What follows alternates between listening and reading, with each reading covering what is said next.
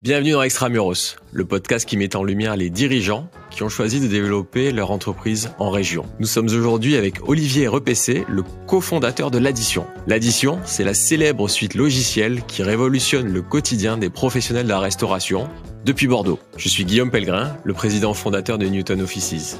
De Marseille à Lille, en passant par Lyon, Nantes ou Bordeaux, j'interroge les entrepreneurs pour comprendre avec vous les raisons de leur succès. C'est parti.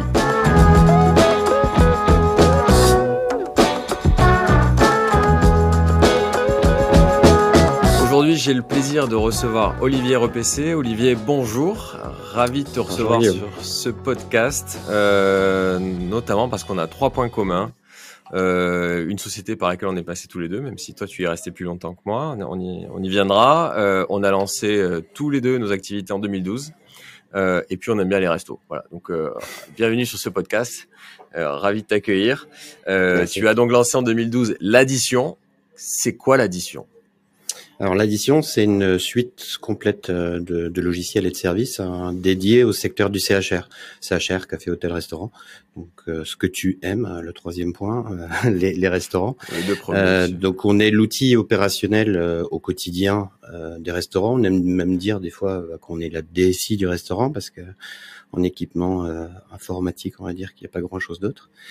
Euh, et on opère ben, en tant que qualité de caisse enregistreuse, prise de commande, gestion de la cuisine, gestion des encaissements, gestion des réservations, qu'elles soient online, offline ou via d'autres canaux, gestion du delivery, sujet qui est un peu d'actualité, click and collect. On fait également euh, tout ce qui est paiement, euh, plus euh, reporting, gestion d'activité. On va même jusqu'aux achats maintenant. On sait pas trop, on va s'arrêter, mais ah bah on va dire que le périmètre se développe mois après mois. Donc en gros, euh, avant 2012, j'ai mis qu'il y avait beaucoup moins de solutions digitales. Et depuis que vous êtes là sur le marché français, vous êtes la, solution miracle pour les restos alors. Il y, avait beaucoup de solutions, euh, sauf que en 2012, en fait, euh, t'achetais le logiciel très cher généralement, sans en voir euh, aucun écran ou alors tu voyais qu'une fonctionnalité, c'était une fonctionnalité de la clé USB c'est-à-dire euh, la double comptabilité euh, qui était capable de gérer euh, le logiciel. Donc effectivement, en fait, quand c'est lancé, ben nous c'était pas trop notre credo de faire ce genre de choses. On était très tourné sur l'UX, l'expérience opérateur, l'expérience consommateur, utilisateur et gérant. Et on est arrivé en tout cas avec des, des, nouveaux paradigmes, des nouveaux concepts euh, sur ce domaine. Et effectivement, en fait, on, à l'époque, on avait une killer feature, comme on dit, en face, euh, qui était euh, bah, euh, l'honnêteté. Et la transparence, bah, comme chez Newton, ça, ça, ça, aide bien. Donc en fait, pour ceux qui nous regardent ou qui, qui nous écoutent, pour bien visualiser, quand il y a un iPad en face de nous, quand on commande au resto, c'est souvent l'addition, c'est ça? Très souvent, oui. Et du coup, vous avez effectivement, avec Apple, c'est ça? Aujourd'hui, en fait, on, on, travaille sur tout ce qui est i quelque chose. Euh, donc euh, toute cette gamme, euh, on est effectivement que sur la plateforme Apple. Pourquoi? Parce que c'est des produits extrêmement fiables, euh, finalement à des prix abordables. Apple a l'image d'être une, une marque chère, bon, ce qui est pas complètement faux, mais euh, mais sur des devices par exemple comme euh, des iPads, en fait, c'est hyper concurrentiel. Et aujourd'hui, autant sur le marché du téléphone, euh, il y a une concurrence qui est, qui est complètement folle avec euh, l'ensemble, enfin plusieurs manufacturiers. sur la, la, la partie tablette, pour le coup, Apple a clairement gagné la partie et c'est des produits qui sont très performants et également qui nous oblige, nous, en tant qu'éditeurs, à avoir en tout cas des, des méthodes et qualités de développement euh, qui sont extrêmes. Et euh, ça, on aime. Et du coup, votre solution, elle, elle, elle fonctionne pour des restos euh, tout petits jusqu'à très grands, des hôtels, alors, tout, ça marche pour tout. Alors, alors, nous, on est dédié, spécialisé CHR. Euh, en revanche, en fait, euh, sur cette verticale, on a une approche complètement non, non segmentée. C'est-à-dire qu'on va un, notre plus petit client, euh, alors je sais pas comment tu le définis, bon, je vais dire euh, en, en, espace, euh, par exemple un triporteur, trois roues, mais quand même un besoin de mobilité, finalement pas des besoins si, si évidents que ça pour, on va dire, des, des, des, outils un peu traditionnels. Le resto du coin, des grosses brasseries, ça on en a énormément parce que c'est souvent cœur des, des gros business français là-dedans. des chaînes, euh, Bistro Régent, on équipe tous les Begelstein, euh, tous les Vapiano en France, euh, ce type de, de, de compte, ou de l'événementiel. Par exemple, euh, restauration, restaurant des loges à Roland Garros, c'est l'addition. Donc Olivier, si, on revient donc sur le, premier produit de base, c'était quoi? C'était vraiment euh, prendre une commande, faire payer l'addition dans un resto? C'est parti de ça l'idée? C'est parti effectivement de, de ça, d'être un outil de prise de commande pour ensuite arriver jusqu'au stade de, de, de, de, caisse enregistreuse. Enfin, ça, c'était le, le premier euh, première step, on va dire, euh, euh, du développement. il nous a fallu quand même un petit moment avant d'en arriver là, parce que c'est pas pas un sujet qui est complètement simple. Il y a beaucoup de fonctionnalités, beaucoup de profondeur fonctionnelle. et Par exemple, c'est quoi?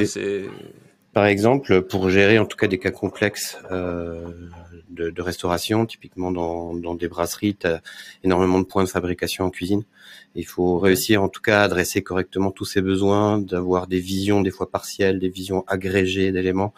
En fait, euh, finalement, nous, on est l'outil qui va ordonnancer euh, toute la production. Et la restauration, c'est un business qui est un peu atypique parce que tu commandes et tu produis en temps réel. Donc, mhm. euh, il y a, y a pas énormément, en tout cas, d'industries qui sont qui sont comme ça. Oui, il y a il y a il y a toujours une cuisine. Donc, je te rassure que généralement, il y, a, y a un petit peu de boulot derrière. donc, d'arriver en tout cas à ordonnancer toutes ces, ces, besoins et ces méthodes, euh, c'est un vrai challenge. Et sans oublier que bah, il faut être ergonomique, design, etc. Ça c'est mmh c'est primordial, surtout quand on est sur les supports sur lesquels on est. Mais il faut pas oublier que la qualité principale de ces types d'outils, c'est euh, de la rapidité, de la robustesse. Et on n'a pas le droit, en tout cas, à ce que ça plante. Et à partir de là, donc vous avez développé tout le reste. Et euh, c'est quoi la limite? Donc j'imagine ben, que la livraison a dû, a dû euh, faire évoluer les choses et, et encore peut-être une raison euh, quasiment. Ouais, mais on fait on fait plusieurs choses sur ces points-là. Euh, on, on, est channel manager sur de la livraison, c'est-à-dire que finalement on va être capable euh, que toutes les commandes des différentes plateformes puissent tomber à un seul et même endroit et s'ordonnancer dans le flux opérationnel normal euh, d'un restaurant. Donc, tu es connecté à du Deliveroo, tu es connecté à Uber Eats, euh, mhm. Just Eat ou à l'addition, l'addition Click and Collect, est également un de nos, nos produits. Et eh bien, tout arrive de manière centralisée à un seul endroit. Je sais pas si tu, tu fais le même constat, mais une, encore aujourd'hui, hein, ça, ça, tend un peu à disparaître grâce à nos solutions. Mais, euh, mais tu avais l'impression des fois quand tu rentrais dans un restaurant que tu étais dans une salle de marché, euh, mhm. ce qui sont un peu pour moi deux univers un peu différents. Donc effectivement, euh, des, des, solutions un peu, ben, notre périmètre fonctionnel ben, euh, s'étend de plus en plus puisqu'on finalement on est au nœud de la data, au nœud des opérations et, euh, et, et, finalement en fait à un moment tout passe par nous. Alors on peut pas tout faire, on se connecte naturellement en fait à, à de nombreux partenaires et c'est un peu l'intérêt de nos, nos, solutions par rapport aux solutions traditionnelles. Mmh Mais euh, effectivement, en fait, euh, notre parc client ben, est toujours plus exigeant et avide, en tout cas, de, de, de, nouvelles fonctions, on va dire.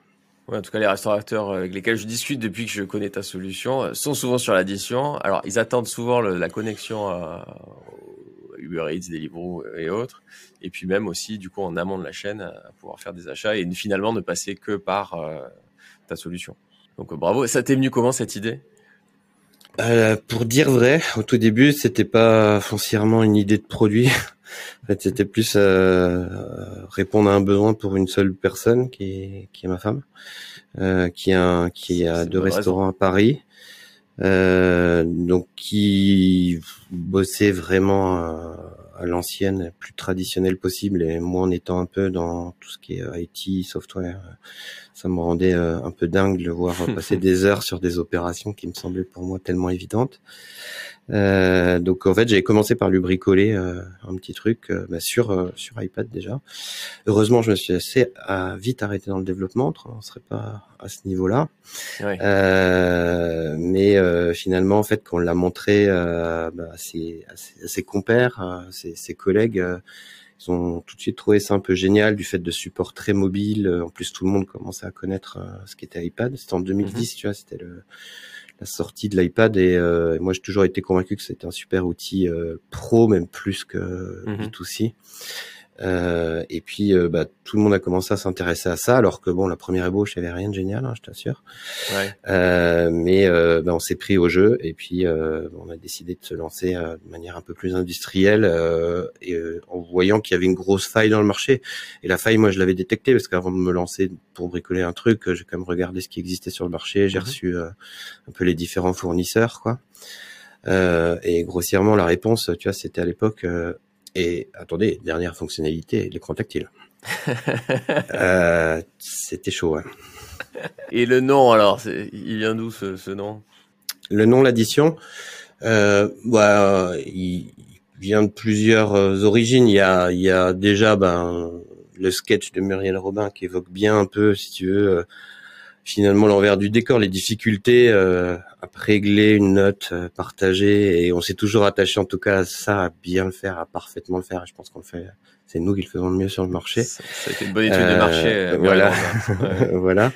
Et puis pour dire vrai, c'est un nom qui évoque bien ce que ça fait.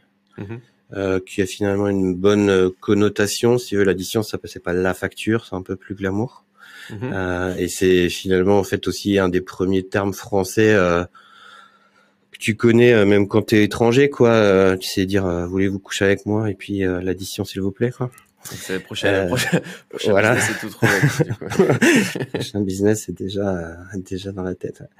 Et et, et c'est c'est aussi un nom voilà qui résonne français, qui résonne gastronomie euh, et pas une énième invention euh, de nom anglais ou franglais euh, qui serait pas finalement terrible. Et euh, même si vous, vous, pouvez vous développer euh, en Europe, il y a, y a, la place. Mais oui, mais comme je te disais, euh, on est en Espagne par exemple, et en mhm. fait, finalement, en fait, on a fait des études hein, la Cuenta. De, changement de changement de nom où on voulait par exemple, ouais, pourquoi pas s'appeler la Cuenta.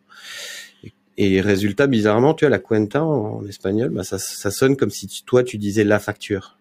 D'accord. Et, et, finalement, en fait, le côté de l'addition transporte avec lui le côté euh, français, euh, glamour. Donc, euh, donc ça n'empêche pas, en tout cas, de un développement international et on n'a pas besoin d'avoir une connotation, euh, un nom anglo-saxon, en tout cas, pour se développer international le, Covid, ça, on sait que ça a impacté évidemment le, secteur de cette restauration, de l'hôtellerie. Euh, ça a impacté votre développement indirectement? Naturellement. Euh, alors surtout premier confinement en fait où il y a un arrêt un peu brutal et, et nous on s'est vraiment prêté au jeu si tu veux de protéger au mieux nos, notre part client et nos clients. Mhm. Euh, donc en fait on, on s'est mis du jour au lendemain en fait à, à suspendre tout abonnement. Donc en fait, euh, bah, tu as un chiffre d'affaires qui, qui est à zéro et tu as toujours quelques charges. Donc tu t'imagines mmh. un peu le truc. Euh, mais, euh, mais finalement, en fait, on, on, a quand même bien résisté. On n'avait pas solide. Donc euh, euh, c'est sûr qu'à l'époque, l'avenir était dur à, à, à, prédire. Et puis, c'est une activité à restauration où, avec la pandémie, enfin, on voit dans certains business où c'est plus compliqué. Si tu as une inertie dingue de reprise, de, mmh. Euh, c'est pas toujours facile. Euh, L'avantage de la restauration, c'est que c'est zéro ou un. Donc en fait, dès le premier jour où ça rouvre, ça rouvre. Et ça fonctionne en fait quasi comme au dernier jour. Donc euh, bah, les phases de reprise sont par contre très très fortes pour nous. Parce qu'il y a énormément de demandes, il y a eu beaucoup de demandes accumulées qui n'avaient pas pu être traitées. Et, et, pour dire vrai, on a retrouvé, euh, enfin même dépassé nos niveaux euh, d'avant Covid. Oui, parce que moi je vois dans, le secteur dans lequel je suis, qui est euh, le bureau avec des services, euh, ça a été un coup de frein, mais en même temps cette crise a amené, a accéléré la conversion des clients vers nos solutions. Euh, mhm. Toi, tu proposes une digitalisation. De, tu disais que tu es une direction des services informatiques externalisée quelque part. Est-ce que ça aussi, de, sur ton secteur, ça a finalement pas été quelque chose de positif si on regarde le verre à moitié plein, cette crise pour convertir les restaurateurs vers ces solutions-là? Si, sur une, sur une partie d'indécis, on va dire. Ce qui était considéré comme nice to have est devenu must have. Ok. Ouais, bah c'est, on, l'a vu sur pas mal de secteurs et dans, moi, dans l'immobilier, j'ai vu la même chose. Euh, oui, ça, et, puis, marche. et, puis, aujourd'hui, dans la restauration, tu vois, on, on ils ont vraiment pris conscience que il, la, la digitalisation, c'est pas une option, tu vois, d'être visible euh, sur ces canaux-là, ben, quand euh, t'es plus dans la rue, bah, ça suffit, enfin ça suffit pas. une des extensions possibles sera les réseaux sociaux. Alors, du coup, il a, visité en ligne. Comment ça marche? Il faut c'est un abonnement? Oui, c'est un abonnement. C'est ça? Et, et, on peut abonner également le, le matériel, c'est ce qui fait aussi un peu le, l'engouement aussi pour les solutions parce qu'on essaie justement euh, que le, le coût à l'entrée, tu vois, et soit pas soit pas excessif. D'accord, quasiment que du variable et, pas de pas de coûts euh, initiaux alors. Exact. Euh, ce qui aide au lancement et qui, qui sauvegarde la trésorerie. ça a marché tout de suite, ça, ça a pris tout de suite en 2012 ou il a fallu attendre et avoir les reins solides, comme tu disais, pour attendre que ça se développe? Bah, vu de l'extérieur, je pense pas que ça a marché tout de suite. Euh, vu moi de mon, mon œil, ça a cartonné tout de suite. Premier mois, j'ai eu cinq clients. J'étais fou, quoi. Eh oui. euh, je m'attendais, euh, tu vois, potentiellement gagner peut-être un. euh, donc, euh, on va dire à, à, à, à, notre échelle, ça a été, ça, on, on, a gagné toujours de plus en plus de, de, de, clients. Effectivement, on a dû ramer parce que c'est un, en fait, c'est un marché qui est qui est très compliqué parce qu'on appelle ça le mainstream. Et donc c'est le marché de la restauration, si tu veux, c'est 15% chaîné organisé euh, pour 85% mhm. d'indépendants. Ça veut pas dire que les indépendants, c'est des petits. Hein. Il y a au contraire, c'est souvent là où tu trouves les plus gros. Euh, mais euh, et dans ces 15% d'organisés, tu enlèves McDonald's, qui est le premier restaurateur en mhm. France, hein, 1400 et quelques restaurants. Ça fait peut-être, euh, tu as 12% de chaînés. Donc défiler déchaîner, ça peut paraître plus facile parce que bon, je vais te dire, je vais me déployer plus rapidement, etc. Mhm. Et, et là, ben, nous, on a adressé tout le monde, et notamment les 85%, et se faire connaître, en tout cas, sur les 85%, c'est, c'est pas évident. Euh, et tu peux pas y aller complètement non plus euh, par de la, de la, pub télé ou de la radio, des choses comme ça. Enfin, en tout cas, nous, on n'a jamais trouvé de solution entière. Euh, et à un moment, euh, tu te développes euh, bah, aussi au bouche à oreille parce qu'on sait que tu es une solution stable, parce que tu es fiable, parce que les collègues, ils sont hyper contents. Et tu as, à titre d'exemple, on était au salon du CIRA il y a pas longtemps, on était vraiment débordé sur notre stand. Enfin, on était quand même de 15 commerciaux, tu vois, et t'es quand même débordé euh, et c'est nos clients tu vois, qui font fait des démos à nos prospects. D'accord. Qui connaissent mieux. Quel salon, j'imagine. Donc, le CIRAC, je ne connais pas, mais quel salon spécialisé Qui est euh, le, le plus gros salon. Ouais. Tout ça, ça a commencé où alors? Ça a commencé dans pas dans un garage, mais euh, une chambre, euh, des bouts de table. Euh, euh, chez des amis dans des restos euh, et avec avec Sébastien qui est également cofondateur. Mhm. euh, et où on a planché en tout cas euh, sur le sujet de comment on pouvait un peu euh, retourner révolutionner en tout cas ce, ce, ce, secteur en tout cas apporter quelque chose clairement en, en, plus. Parce qu'aujourd'hui vous êtes à, à, Bordeaux et à Paris. Voilà. Et en fait dès le premier jour dès le premier jour. On a toujours été en fait euh, sur ces deux villes. Euh, alors de manière assez singulière, c'est que Sébastien euh, bah, habitait et habite toujours euh, à Bordeaux et moi j'étais plus à Paris.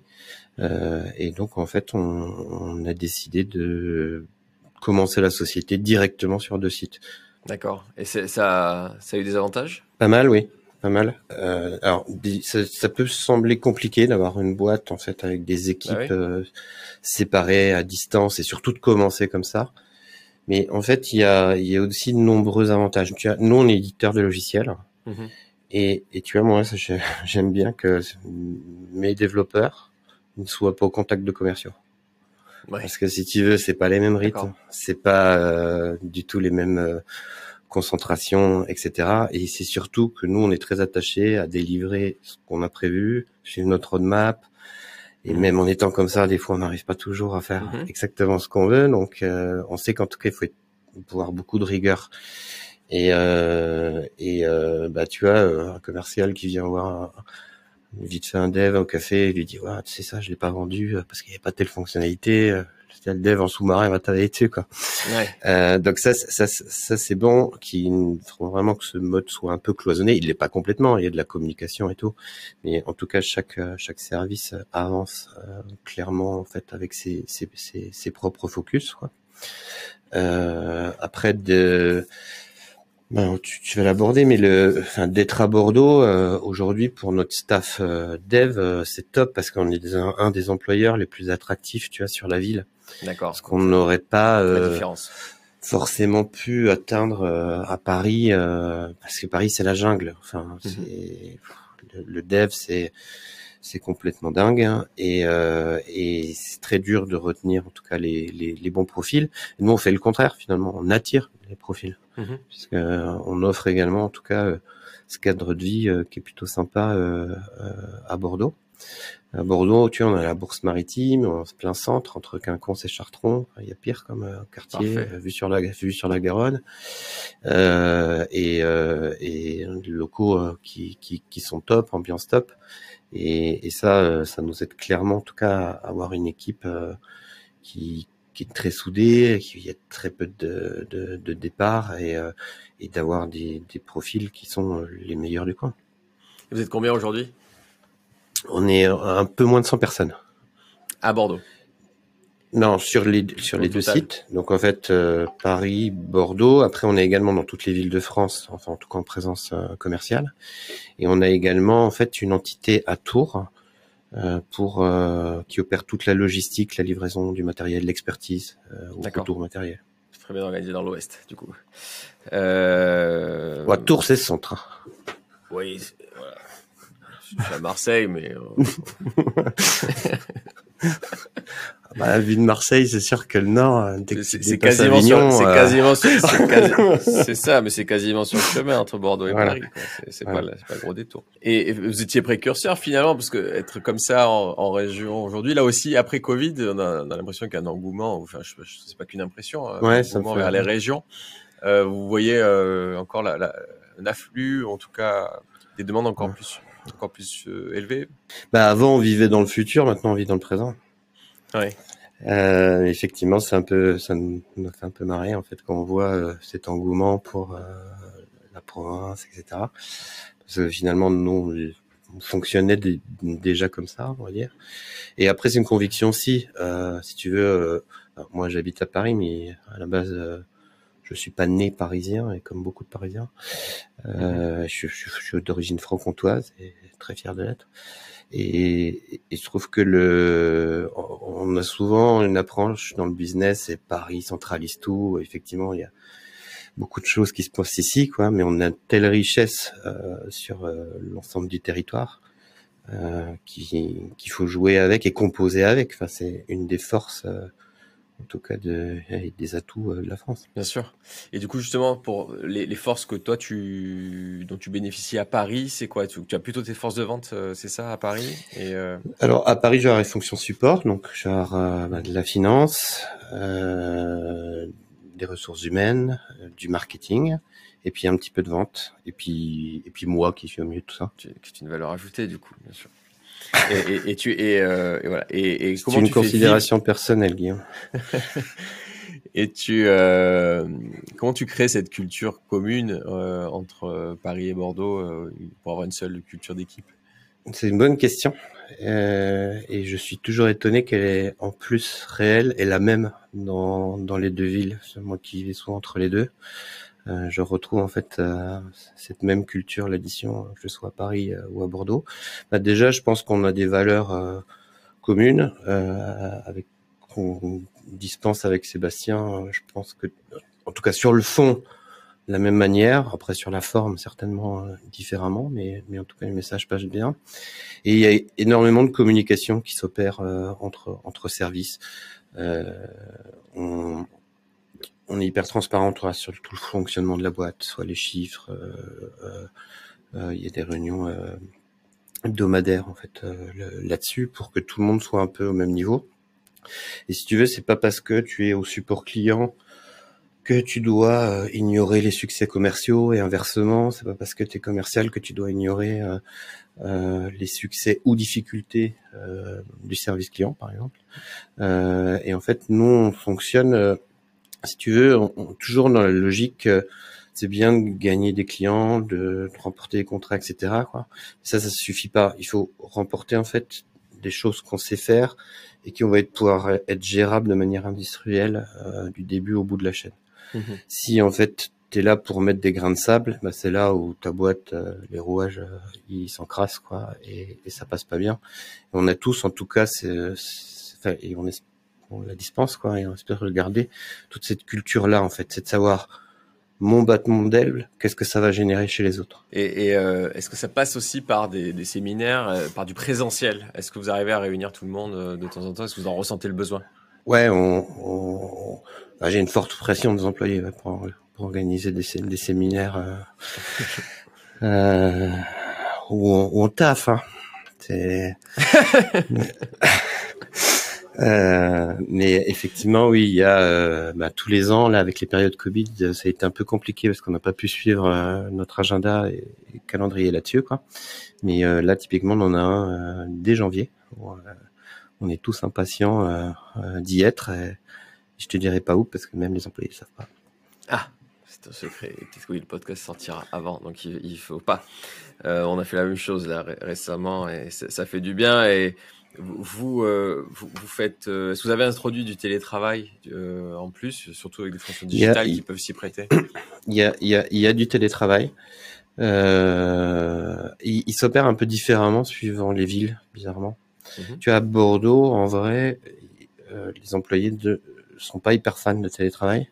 D'accord. Parce qu'ils n'ont pas les contraintes, tu veux, de transport qu'on peut mhm. avoir ici, à, ici à Paris. Et finalement, bah, travailler pour eux, c'est être aussi ensemble au sein d'un même bureau, ce qui est pas illogique. Hein, je veux dire, Bien sûr.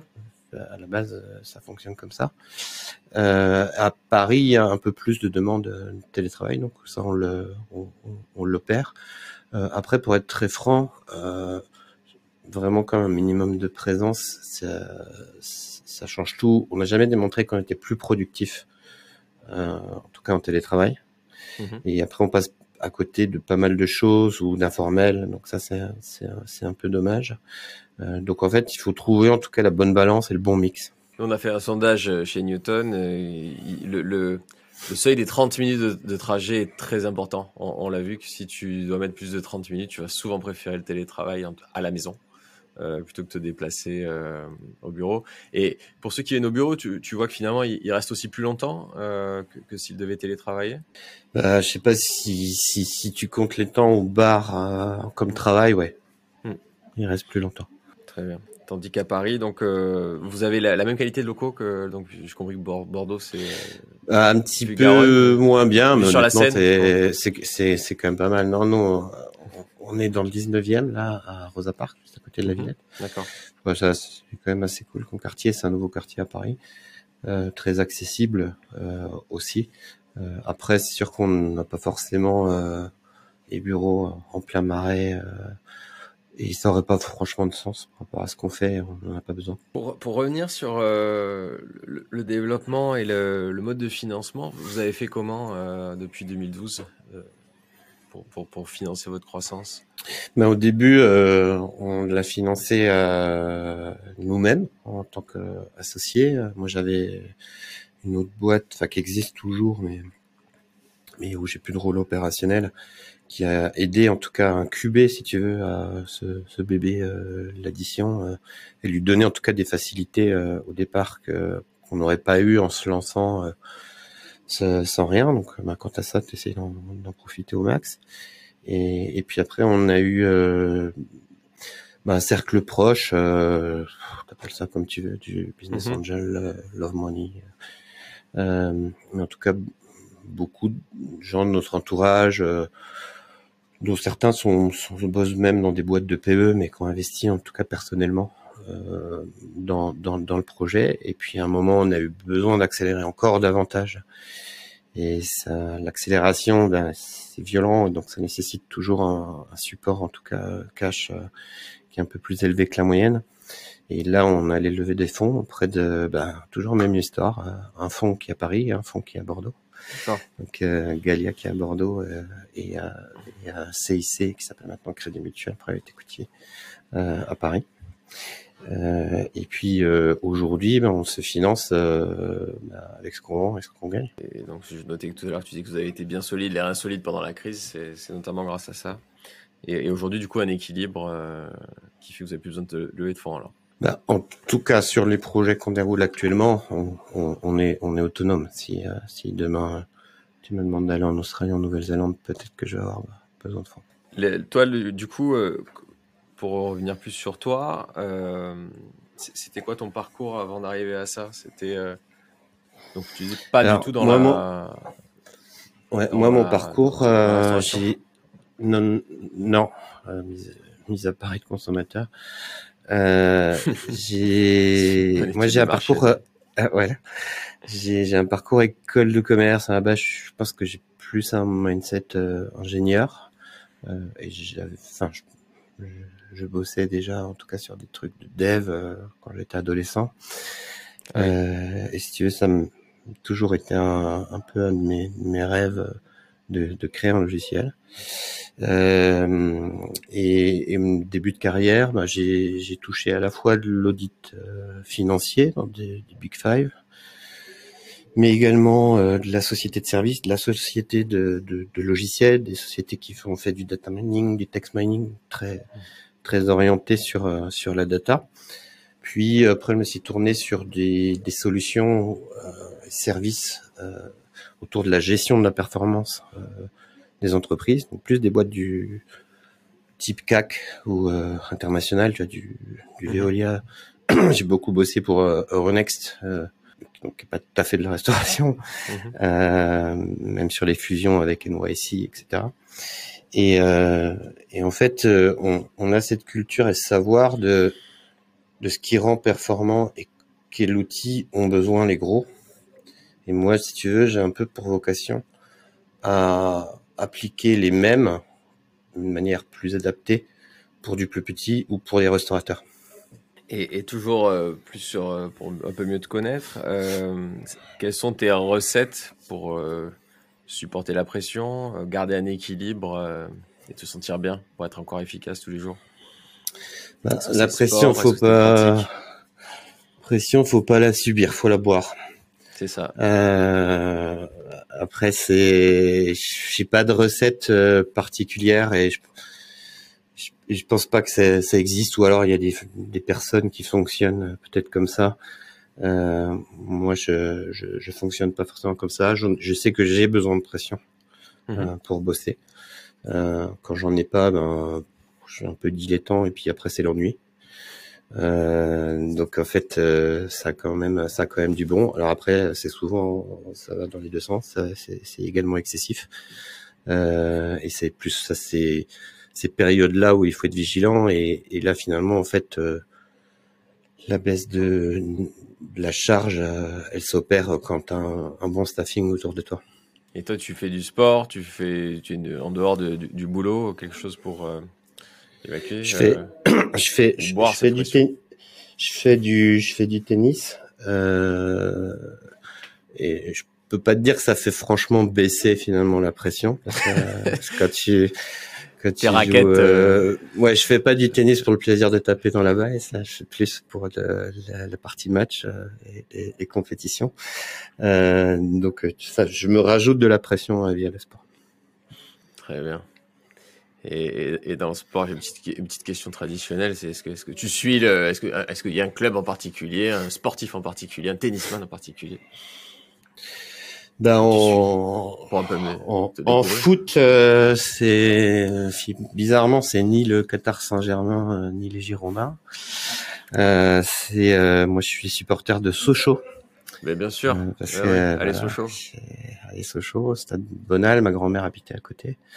Euh, je peux te dire que je vis des moments très difficiles depuis quelques années. Ouais, ouais. Euh, on reviendra en Ligue 1 bientôt. Voilà, et lorsque, parce que c'est quand même le premier club professionnel français, et je pense qu'il a toute sa place, euh, en tout cas, en tout cas à Ligue 1. Tout à fait. Avec, le, avec le, Havre aussi, on, salue nos amis du Havre. Voilà.